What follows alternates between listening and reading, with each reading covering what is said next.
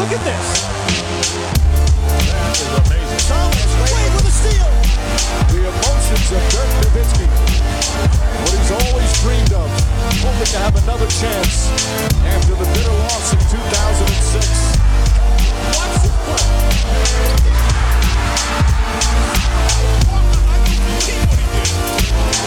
That is amazing.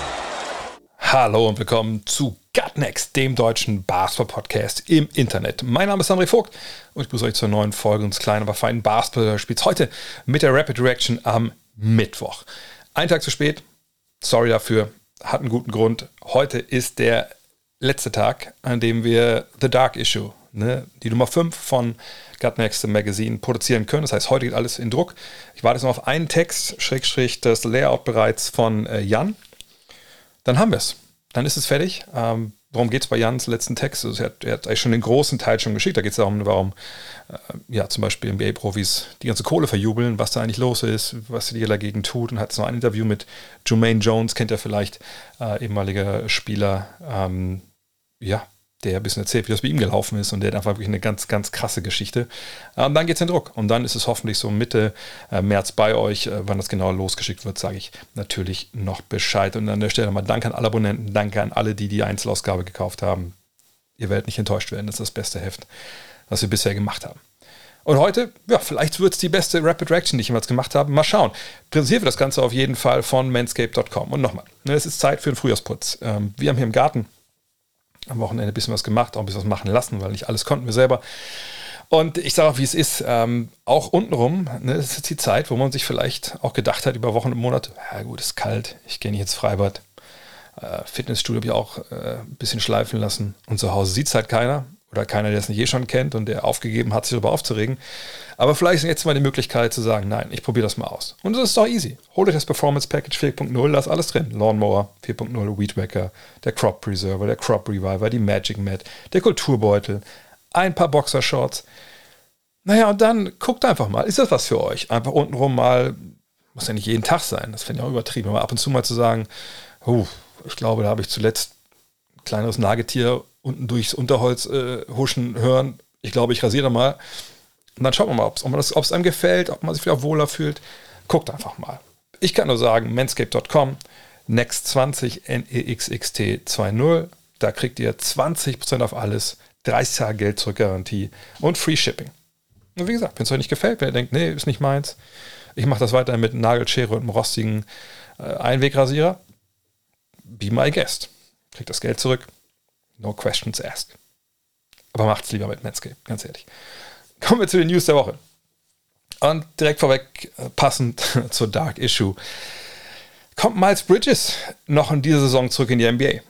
Er selbst hat das zuletzt in den Raum gestellt, als er mit der Associated Press sprach. Schwieriges Wort, er war nämlich beim Spiel seiner alten Uni, ne, Michigan State. Und die AP, das ist nicht so schwer, das auszusprechen, äh, hat ihn mit den Worten zitiert: Naja, es war ein langer Prozess.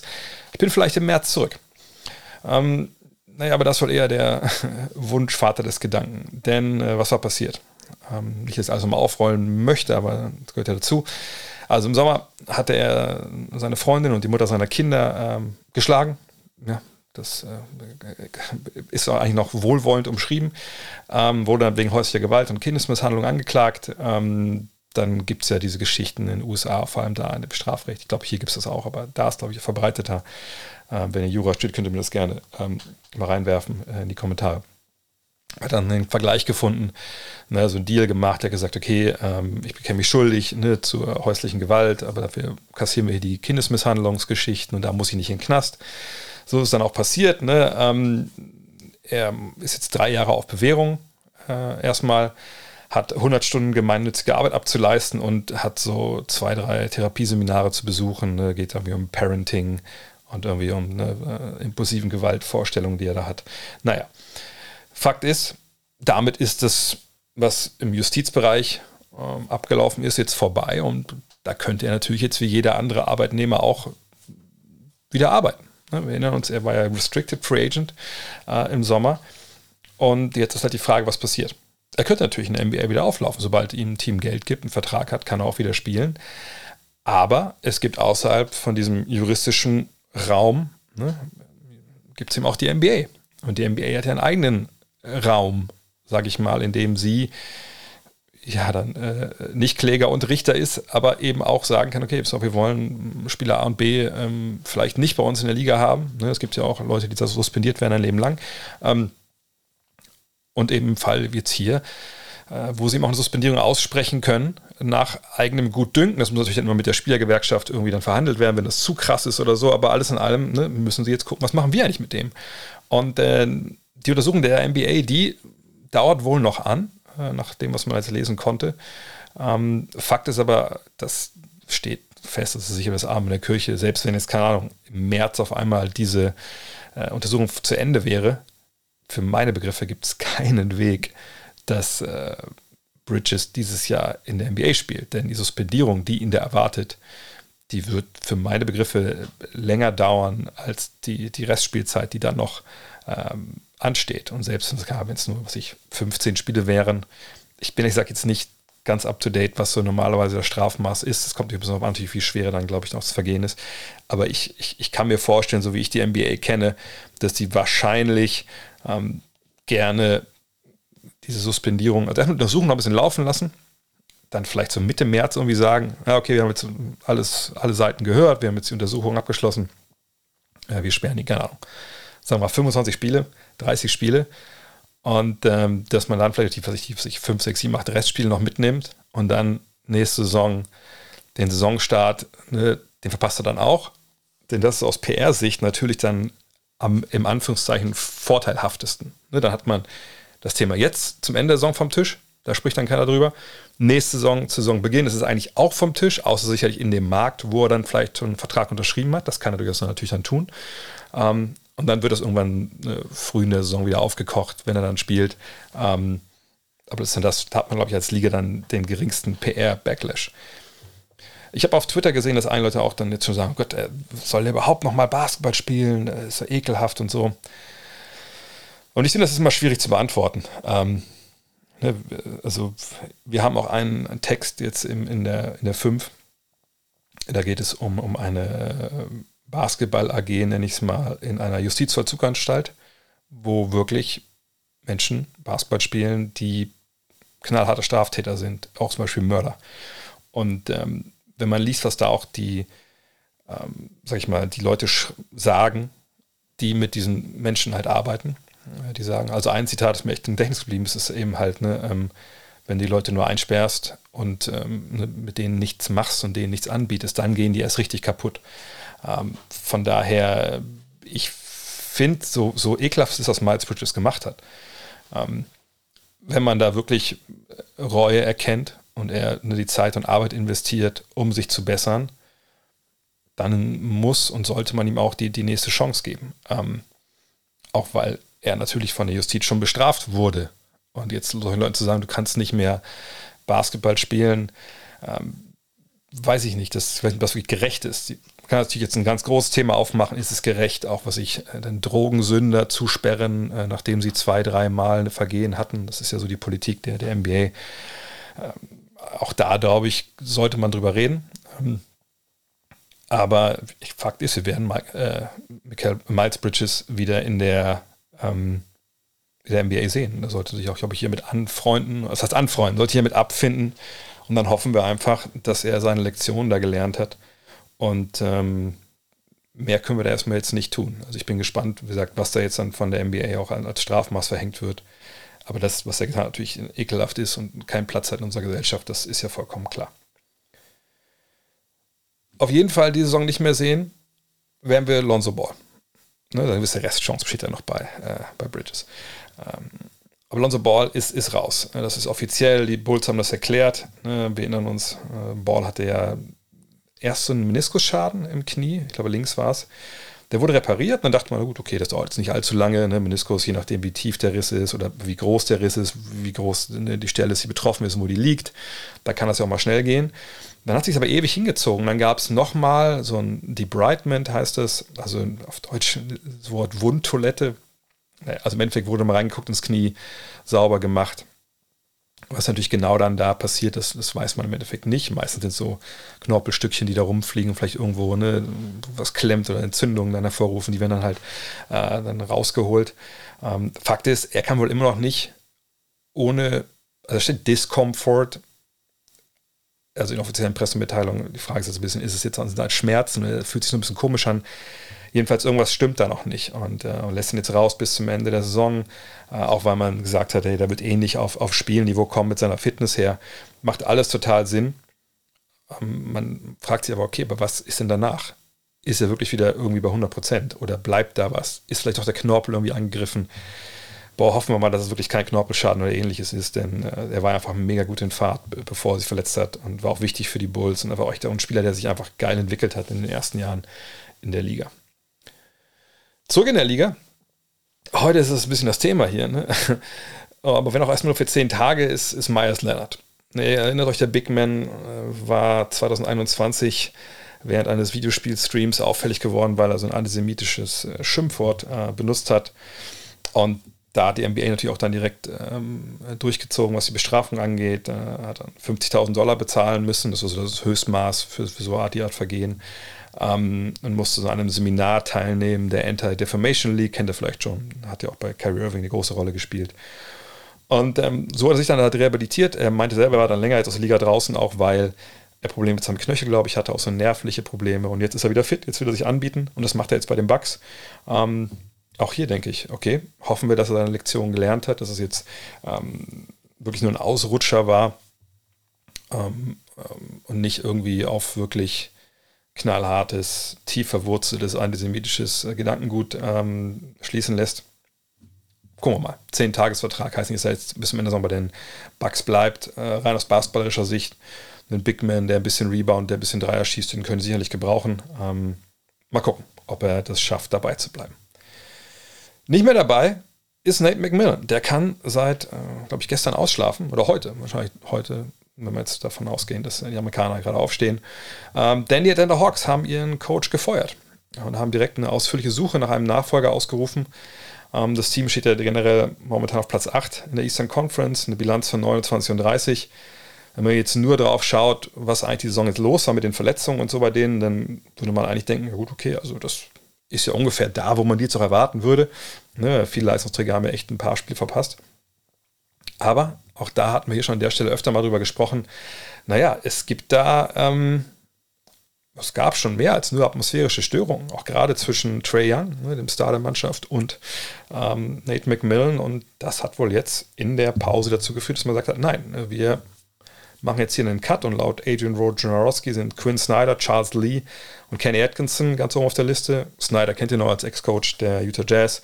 Charles Lee ist ein Assistent in äh, Milwaukee und, und, Kenny Atkinson bei den Warriors. Das sind noch zwei Jungs, die nicht jetzt immer genannt werden, wenn es um die nächsten Head-Coach-Positionen geht. Ich frage mich so ein bisschen, wollen die dahin? Denn wenn wir uns erinnern, ne, Lloyd Pierce, der Vorgänger von Nate McMillan, äh, damals gab es ja so eine Spielerrevolte, da hieß es, okay, da war zwar Trey Young im Endeffekt der Redelsführer dann am Ende, weil der jetzt nach außen getragen hat, aber eigentlich haben alle Spieler sich da nicht wohl gefühlt. Jetzt gab es das Problem mit Trey Young und, und Nate McMillan. Und da fragt man natürlich als Kandidat, der begehrt ist, wie ihm Snyder, Lee und Atkinson noch sind, glaube ich, ziemlich genau nach. Was war da eigentlich los? Und versucht so ein bisschen ne, mal auszuloten, wie die Situation da war oder wie die Situation ist rund um Trey Young. Irgendwie denke ich mir, dass das nicht so eine geile Situation ist für so einen Trainer von, von dem Status wie zum Beispiel Quinn Snyder. Also ich glaube nicht, dass es ein Ding ist, wo man sagt, okay, klar, da gehe ich sofort hin. Äh, da spiele ich direkt um die Conference Finals mit. Denn dieser Conference Finals Run der Hawks von vor ein paar Jahren, der war natürlich auch ein bisschen glücklich, muss man sagen. Also da haben sie wirklich so Lightning in a Bottle ähm, gefangen, wie man so schön sagt in den USA. Und äh, ich hätte extrem Bauchschmerzen, wenn, wenn ich Snyder wäre, mich da mit Trey Young zusammen zu tun. Zumal auch John Collins vollkommen unter Niveau momentan agiert. Ähm, ne, den haben sie nicht getradet bekommen. Bei Leo Atkinson kann man jetzt sagen, du bist ein Assistent, das sieht vielleicht ein bisschen anders aus, die haben wahrscheinlich eher Bock. Aber auch da, wenn du als Assistent und ne, Atkinson, gut, der konnte damals nichts dafür, dass er entlassen wurde, aber ähm, gerade so für Lee, wenn du als Assistent einen Job annimmst, der nicht hundertprozentig geil ist und du vielleicht auch Opfer der Umstände wirst in deiner Zukunft, dann ist es manchmal extrem schwer, wieder auf diesem Chefsessel Platz zu nehmen. Von daher, ich bin gespannt. Also mich würde es nicht wundern, wenn sie keinen von den drei Kandidaten bekommen, ehrlich gesagt. Und vielleicht äh, Joe Prunty, der jetzt erstmal übernommen hat, das eventuell erstmal bis zum Sommer führen muss, weil sich da niemand findet. Aber vielleicht läuft es auch so über den Netz. Die Nets haben ja jemanden gefunden gehabt, relativ schnell für ähm, Steve Nash, auch weil Jack Vaughn ja Teil des Stabs war. Und der hat jetzt so einen guten Job bisher hierhin gemacht, dass man sagt, okay, das war nicht schlecht. Hier ist neuer Vertrag als Cheftrainer der Brooklyn Nets und der läuft bis 2026, 2027. Herzlichen Glückwunsch. Aber Hard Work pays off, das gilt natürlich auch für Coaches, von daher alles gut. Hard Work, ja. All-Star Weekend, wie passt das jetzt zusammen? Äh, war das Hard Work? Gehen wir einfach mal durch. Ähm, Team Jazz, die haben die Skills Challenge gewonnen.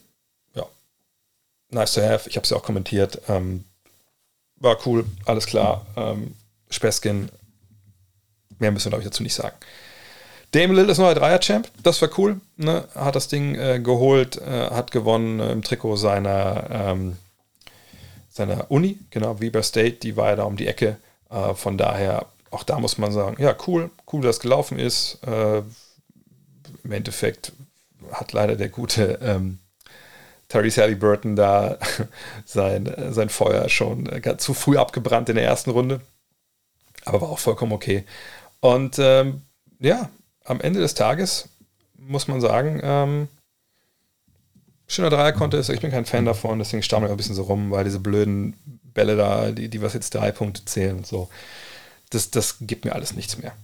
Aber was mir das gegeben hat, und das war der hellste Stern am Wochenende äh, in Utah, Mac McClung. Der Dunk-Contest lebt. Ähm, aber wie gesagt, der lag da auf der äh, Bahre und war eigentlich schon tot. Und dann kam Mac McClung, hat gesagt, okay, alle weg, hat diese beiden Pads ineinander gerieben vom Defibrillator, Debrifilator und hat den Dunk-Contest einmal zurückgeschockt ins Leben äh, mit einfach überragenden äh, Versuchen. Eigentlich wäre alles eine 50 gewesen, wenn einmal diese Leslie bestimmt mit ihren Fingernägeln da ausgerutscht wäre. Ähm, gut, auf der anderen Seite muss man sagen, Dominic Wilkins, keine Ahnung, was bei dem los ist, der hat irgendwann nur noch die 50 gezogen.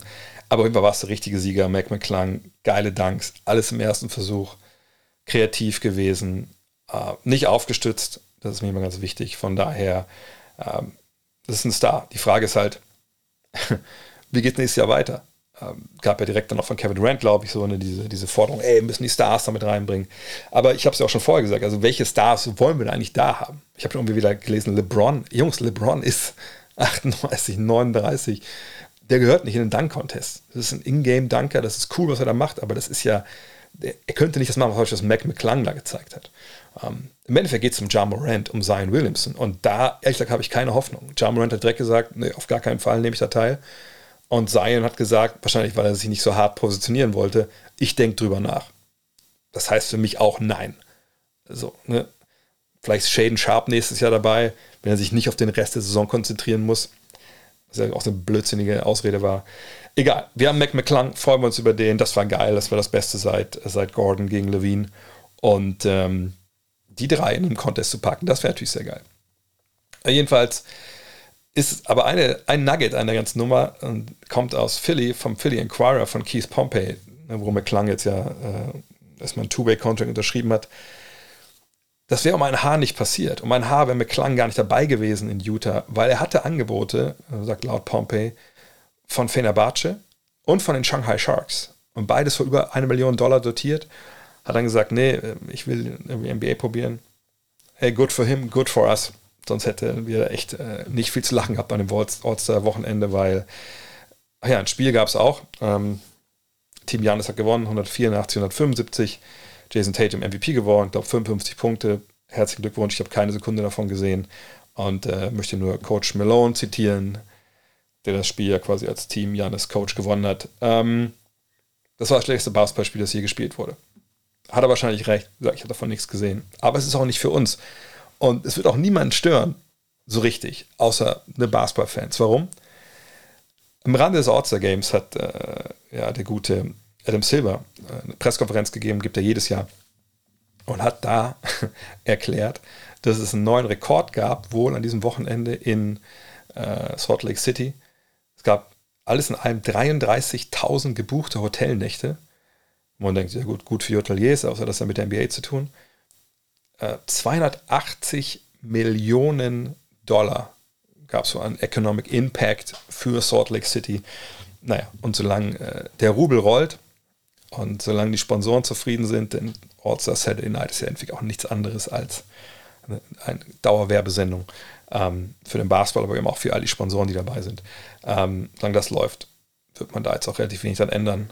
Allerdings gab es jetzt so viel Backlash gegen das Spiel, dass ich mir schon vorstellen kann, dass da Sachen justiert werden zum nächsten Jahr. Aber was man genau da ändern will, ehrlich gesagt, bin ich überfragt. Aber es gab noch eine andere Geschichte auf dieser Pressekonferenz von Adam Silver in Hand war. Und zwar ging es um das Thema Expansion. Und da gab es ja verschiedene Berichte, ne, dass die unmittelbar bevorstehen soll. Seattle und Las Vegas wurden immer wieder genannt als die beiden Städte, die dazukommen.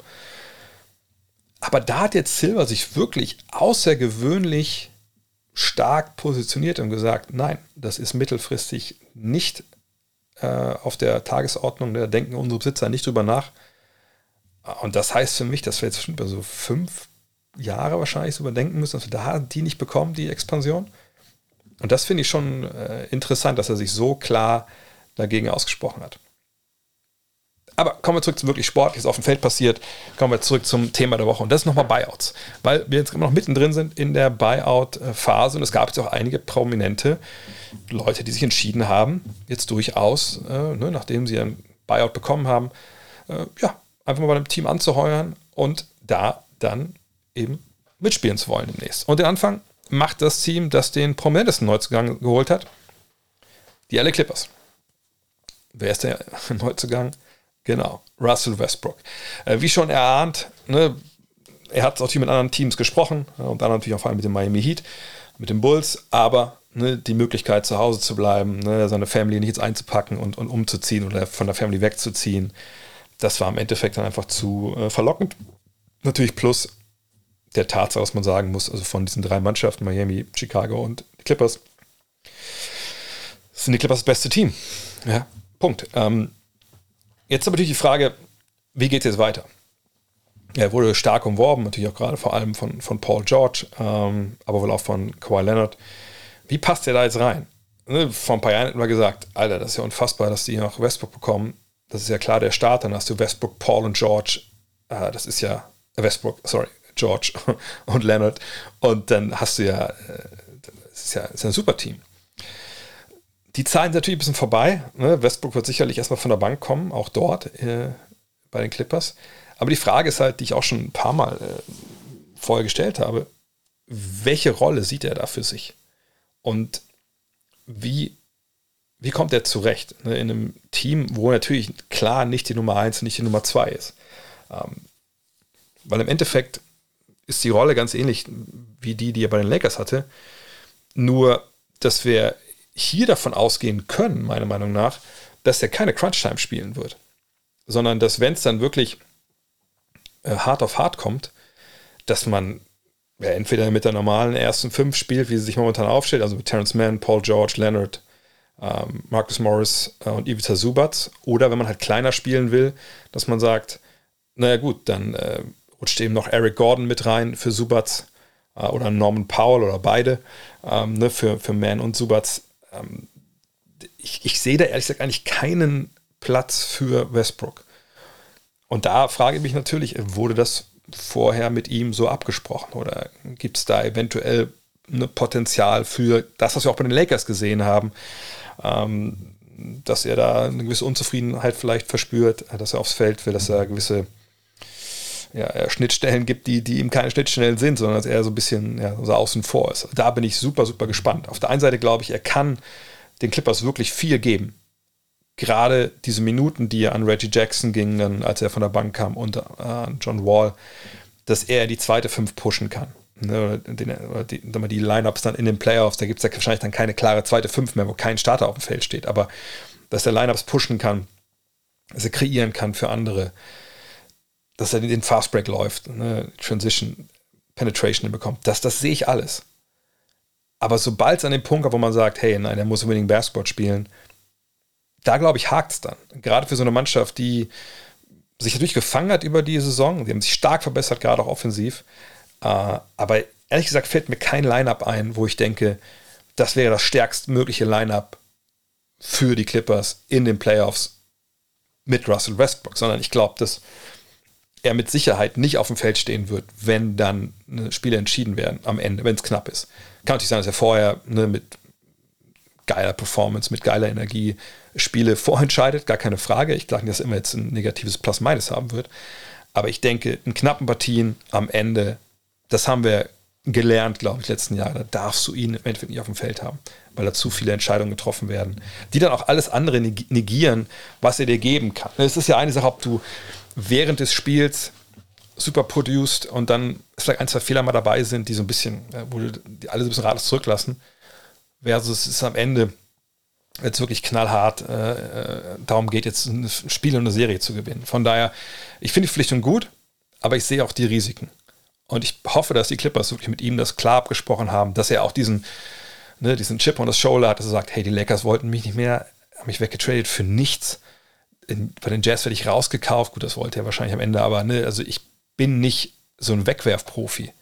Ich kann noch beitragen. Und wenn er so reingeht in die Nummer ne, und dann auch damit klarkommt, dass er vielleicht am Ende nicht spielt, dann ist das eine, eine wahnwitzig wahnwitzig äh, wichtige Verpflichtung. Und dadurch, dass sie auch noch Bones Highland dazu bekommen haben, Eric Gordon und Mason Plumley, muss man sagen, boah, das ist jetzt schon eine, eine, extrem tiefe Mannschaft da bei den Clippers und das kann extrem gut funktionieren, auch weil Plumley natürlich dieser fehlende Big Man ist, ne, falls dann wirklich Subats mal äh, in Vorprobleme gerät. Und mit Westbrook, ne, dann war ja auch so der Haupt begehrteste Spieler weg auf der Point Guard Position. Dann ist auch direkt Pat Beverly gefallen, sage ich mal, eben dann zu den Bulls. Und da hat er was Spannendes gesagt. Nämlich, bei ihm ging es wohl darum, Bulls oder Golden State Warriors. Und, und das finde ich spannend. Und äh, er selber sagt, gut, es war zwischen den Warriors und den Bulls. Ähm, ne, die Bulls wollten mich schon öfter mal haben. Äh, ich habe auch schon öfter mit, ähm, mit Billy Donovan äh, mich so ein bisschen in die Haare gehalten. Also nicht in die Haare gehalten, I fuck with Billy Donovan, hat er gesagt. I really do. Dann hat er gesagt, I like his structure, I like how he goes about things, so I couldn't say no to that. Also er wollte unbedingt dann auch für, für ihn spielen. Okay, cool. Um, und er sagt aber auch, mit Golden State hat er erst mit Mike Dunleavy Jr. gesprochen und der gesagt, hey, pass auf, also Coach wird auch mit dir sprechen wollen und so, uh, aber wenn du was unterschreiben willst, mach dir, mach dir keinen Kopf, ne, wir verstehen das, es geht erstmal um dich, um dein Business, also auch sehr professionell das Ganze gehandelt. Um, und dann sagt er aber was Spannendes in diesem Interview, was er gegeben hat, als er nach äh, Chicago kam. Und er sagte halt, ähm, bla bla bla, natürlich haben die da in Golden State eine Menge Talent, ähm, aber da sind auch sehr, sehr viele Guards, ne? also nach Motto wahrscheinlich gar nicht so viel, so viel gespielt. Und dann sagt er, also habe ich mir gedacht, okay, ich mache halt mit den äh, Bulls hier einen Playoff-Push und ich pumpe die so ein bisschen auf. Und dann sagt er was, was ich einfach denke, das ist halt, ey, never change, never change Patrick Beverly. Und er sagt, the East is kind of weak. Not to disrespect anybody in the East, but a lot of people went to the West at the trade deadline. Ja, gut, aber ist ja nicht so, dass jetzt die Boston Celtics und Milwaukee Bucks vom Spielbetrieb abgemeldet wurden oder die, die Cleveland Cavaliers. Aber hey, das ist natürlich, ähm, das ist natürlich Patrick Beverly in a nutshell. Von daher bin ich gespannt. Was er denen geben kann, ist natürlich auch jetzt nicht großartiges Playmaking, aber er kann sich in die Ecke stellen oder am Flügel, trifft seinen Dreier, äh, wenn er ihn dann trifft. Aber er meint ja auch, ich, ich treffe jetzt zuletzt 40 Prozent Müsste ich mal auf die Zahlen schauen, ob das stimmt, aber auf jeden Fall kann er, hat er schon geschafft in seiner Karriere. Von daher, wenn er so 38% von der Dreierlinie trifft, defensiv dem Team so ein bisschen Richtung gibt und sie sagt, wie er schon sagt, ne, pumps them up, dann ist es eine gute Verpflichtung. Mhm. Sie hatten ein klares Loch auf der Eins nach all den Verletzungen. Ähm, von daher, gutes Ding. Allerdings verstehe ich nicht, wie man zu den Warriors Nein sagen kann, ehrlich gesagt. Dann die Heat. Die Heat haben das, was sie adressieren wollten, adressiert. Und das waren die großen Positionen. Ähm, wir erinnern uns, sie hatten ja zum Beispiel Dwayne Deadman da abgegeben, der einfach dann auch nicht mehr in die Planung passte. Und man hat da jetzt zwei Spieler äh, sich geholt, nämlich Kevin Love, das ist der prominentere von den beiden, und Cody Zeller. Ne, die, ich denke mal, die werde ich dann auch nächste Woche sehen, wenn ich dann in Miami bin, äh, mit unserem letzten Gut Next Trip dieses Jahr. Und jetzt müssen die Frage, okay, wie viel bringt das jetzt wirklich den Heat? Ich meine, ganz ehrlich, wahrscheinlich nicht so viel. Ähm, ne, Kevin Love natürlich. Das ist einer, der, wenn er seinen Dreier trifft, und das war zuletzt einfach nicht der Fall, äh, jemand, der dir helfen, helfen kann. Das ist ein Veteran, der ist Meister geworden, der kann vier, fünf spielen in bestimmten Lineups. Ich glaube, in der Zone ist er auch gut aufgehoben da dann bei Miami. Ähm, wenn er neben Bama de Bayo spielt, hat er auch da so einen kleinen defensiven Bodyguard neben sich. Aber es ist ja nicht mehr der Kevin Love von 2016, das müssen wir auch ganz klar sagen. Das ist gut, dass du so einen von der Bank bringen kannst. Der ist sicherlich auch besser als Dwayne Deadman. Äh, das passt. Naja, und Cody Zeller gibt dir halt so ein bisschen Tiefe, sag ich mal. Ähm, aber das ist natürlich auch einer, also der vor allem halt ein Veteran ist. Der, der clever ist, der weiß, was er machen muss. Mit den beiden bist du da besser aufgestellt als mit, mit Deadman. Aber das ändert jetzt nichts so an der, an der Grundstruktur der Heat oder sollte ändern, wie wir die Heat sehen. Also es ist nie auf einmal ein Team, wo man sagen muss, ja Mann, gegen die will keiner spielen in den Playoffs, sondern die haben weiterhin ihre Probleme. Ähm, ne, gerade so, was so die Flügelposition angeht, ähm, da sind defensiv einige Sollbruchstellen, die werden auch die beiden Jungs jetzt nicht beheben können. Da, da bin ich mir relativ sicher. Abschließend noch drei Spieler, die noch suchen. John Wall, Will Barton und Serge Ibaka. Bin ich extrem gespannt, wo die im Endeffekt landen, denn ähm, gerade bei Wall ist das schon erstaunlich, wie so diese, dieser, dieser Abstieg jetzt war. Obwohl mir gerade einfällt, nein, die Barker ist ja bei den Pacers. Sorry, die habe ich, hab ich äh, zu Unrecht reingeworfen. Also seht ihr mal, wie es am letzten Tag der Abgabe ist. Aber Wall und Barton, also zwei Jungs, die sicherlich helfen können. Aber bei Wall bin ich mal gespannt. Wie gesagt, Wall ist ja eigentlich wie Westbrook, nur sagen wir mal, mittlerweile schon eine halbe, dreiviertel Stufe drunter. Mal gucken, wo der seinen Platz findet. Und Barton, naja, gibt ja halt Offensive, ähm, relativ wenig Defensive. Ich denke, der wird auf jeden Fall irgendwo unterkommen. Die Frage ist so ein bisschen, wo. Klar ist aber auch, ne, selbst wenn jetzt drei groß, relativ große Namen sind, die werden nicht mehr entscheidend jetzt dieses, dieses Machtgefüge der Liga äh, ändern können. Und ich bin echt mal gespannt, wenn jetzt dann wirklich auch dann die, die letzten großen Namen weg sind, dann lohnt es sich wirklich drauf zu schauen, okay, wie können wir das projizieren Richtung Playoffs und so, weil dann wissen wir, wie die Teams sich aufstellen, minus der etwaigen Verletzung. Aber das machen wir dann an einem anderen Tag. Kommen wir zu den Programmhinweisen und meldet euch gleich mal, wenn euch was auffällt. Denn ich sage ja immer so, ja, ne, es ist ja schon äh, nicht ganz ähm, unauffällig, dass so ne, für den europäischen Markt am Wochenende meistens dann erst, wenn die NFL vorbei ist, so die richtig geilen Spiele am Wochenende laufen. Mal gucken, ob ihr sowas erkennen könnt. Das Super Bowl war ja letzte Woche äh, bei den Programmhinweisen diese Woche. Naja, es geht los. Heute Nacht, 1 Uhr, Nuggets gegen Cavs. Wow. Direkt, ne, out of the gate, Hammer Game. Aber man kann es wahrscheinlich gar nicht wirklich zu Ende gucken. Es sei denn, man macht Second äh, Screen oder ihm sind ab, oder euch sind es ab 1.30 Uhr Grizzlies gegen Sixers egal was ich nicht glaube. Äh, das ist schon natürlich sehr, sehr geile Spiele äh, am Donnerstag. Dann in der, oder am Freitag, sorry, dann in der Nacht auf Samstag um 4 Uhr auch zwei Spiele, wo man sagen muss, okay, also eigentlich äh, muss ich beides sehen. Erst Thunder gegen die Suns. Das kann das Spiel sein, wo Kevin Durant zum ersten Mal als Phoenix Sun aufläuft. Ist noch nicht ganz klar, aber die Tatsache, dass das A bei ESPN gelandet ist, das Spiel, im nationalen Fernsehen. Ähm, und so ein paar Äußerungen da aus Phoenix, das könnte passieren. Ähm, wenn nicht, Kings gegen Clippers lohnt sich wahrscheinlich. Ich gehe davon aus, dass Westbrook dabei sein wird und die Kings machen sowieso äh, Spaß. Und ich kann mir vorstellen, dass die Kings sagen, Alter, wieso redet eigentlich keiner mehr bei uns? Warum sagen alle nur, wie gut die anderen geworden sind? Wir zeigen euch mal, wer im Westen hier äh, vorne steht. Das wird ein gutes Spiel. Und wenn ihr denkt, wow, aber ist mir ein bisschen zu früh. Ich will ausschlafen. Und da ist es mir dann auch egal, wenn das Spiel nicht so geil ist, Hauptsache es kommt zu einer guten deutschen Zeit. Tja, dann Samstag 18 Uhr, die Raptors zu Gast bei den Pistons. Viel Spaß dann ansonsten damit vielleicht? Vielleicht mit James Wiseman? Naja, am Sonntag und jetzt aufgepasst, ab 2 Uhr Nuggets gegen Grizzlies. Also auch da, ne? Hammerspiel. 2.30 Uhr Celtics bei den Sixers. Auch da kann, kann keiner irgendwie sich beschweren über, über die Auswahl der Games. Dann ein bisschen ausschlafen. 19 Uhr. 19 Uhr deutscher Zeit. Suns bei den Bucks. Da kommentiere ich auch.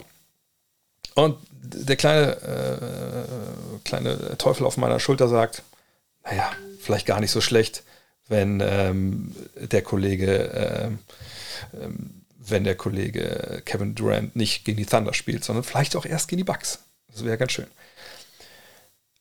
Egal, spielt er oder spielt er nicht. Um 21 Uhr spielen die Nets bei den Hawks, deutscher Zeit. Um 21.30 Uhr spielen die Wizards bei den Bulls, was wahrscheinlich kaum einer gucken wird, denn ebenfalls um 21.30 Uhr spielen die Lakers bei den Mavs. Alles Sonntagabend. Komisch eigentlich, dass das jetzt nicht so häuft. Naja, dann am 27. Februar, morgens um 4, Clippers bei den Nuggets. Also die Nuggets haben echt ein ziemlich krasses Programm in dieser Woche. Da lohnt sich echt alles zu schauen. Und am 28. Februar dann morgens um 1.30 Uhr, das kann ich eigentlich gucken, denn um 4 Uhr werde ich abgeholt äh, auf dem Weg zum Flughafen. Celtics bei den Knicks. Und wie gesagt, der Garden rockt. Im Garden macht es extrem Spaß, Spiel zu gucken, aber natürlich auch, wenn Übertragungen aus dem Madison Square Garden kommen. Und dann habe ich noch das Google des Tages für euch. Und das ist was, da muss ich sagen, das kam ich, da kam ich vollkommen, vollkommen zufällig drauf, als ich ein paar Sachen recherchiert habe für ähm, ne, The Dark Issue. Und die Seite heißt www.inpredictable.com, also nicht vorhersehbar. Und das ist, ich weiß noch gar nicht genau wirklich, wer dahinter steckt. Ich habe das nur gestern halt gesehen. Ähm, weil ich Suche war nach so Klatschstatistiken. Und das ist, ja, ich glaube, ich, glaub, ich würde es auch mal einen Blog nennen, wo es halt um Advanced Stats geht, um, um ne, Analyse. Und da gibt es zum Beispiel den Jerry West Clutch Player of the Year Tracker.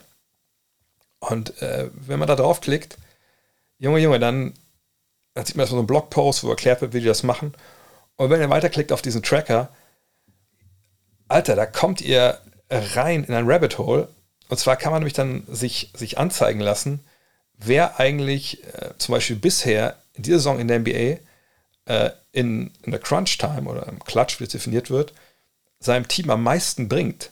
Und das ist dann aufgeschlüsselt in ne, zum Beispiel ähm, Field Goal Shooting, äh, wie viel Fouls man zieht, wie Freiwürfe man zieht, wie viel Turnover man äh, hat, Rebounds, Assists, Steals, Blocks.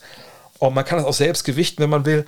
Und ihr kommt da von Hölzchen auf Stöckchen. Das ist unfassbar. Und man kann es auch gut, äh, gut äh, ne, so in, in, Reihenfolge bringen und so sortieren. Ey, es ist ein Nerd-Stream und ich will jetzt hier nicht äh, vorausgreifen, aber der Spieler, der momentan hier der, der Jerry, West, Jerry West Clutch Player of the Year wäre, also laut inpredictable.com, ne, also die Sum of Total Clutch Win Probability added based on weights chosen for each stat on the right, ist momentan, Drumroll please, habe ich eine Drumroll? Warte mal kurz. Ich muss mal kurz gucken, wo, wo habe ich Drumroll?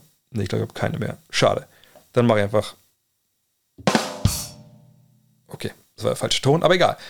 De'Aaron Fox, De'Aaron Fox hat ein Clutch-Rating von 4,93, liegt vor Bam Adebayo mit 4,37, vor DeMar Rosen, vor Jimmy Butler, vor Shea Gilgis Alexander. Also wilde Liste. Und wenn ihr unter dem Punkt NBA guckt, kriegt ihr noch ganz andere geile, geile Stats-Dinger. Zum Beispiel Average Time to Shoot, nochmal On-Off-Statistiken, die man noch, noch mal genauer sich anzeigen lassen kann. Ist einfach wild und geil. Ich weiß, was ich wirklich am Wochenende mache. In diesem Sinne, danke fürs Zuhören. Ich mache jetzt hier den Rest, weil ich gerade sehe, das Layout kam. Schon vor halben Stunde. Okay. Also, äh, ich mache jetzt hier äh, The Magazine Nummer 5 fertig. Dann gibt es nachher einen Podcast mit, mit Dean noch für alle äh, Premium-Subscriber, äh, wo wir ein bisschen zurückgucken auf die Liga, äh, Trade Deadline, äh, All-Star Weekend. Wir fachsimpeln ein bisschen, Bullshit ein bisschen rum, wie ihr das gewohnt seid. Ähm, und dann wird Abend noch gestreamt, wenn ihr Bock habt. Äh, Fragen streamen live auf, auf twitch.tv slash André Vogt. Ähm, all die guten Dinge. In diesem Sinne, macht's gut. Bis nachher. Ciao. Look at this. That is amazing. Thomas Wade with a steal. The emotions of Dirk Nowitzki. What he's always dreamed of. Hoping to have another chance after the bitter loss in 2006. Watch this play.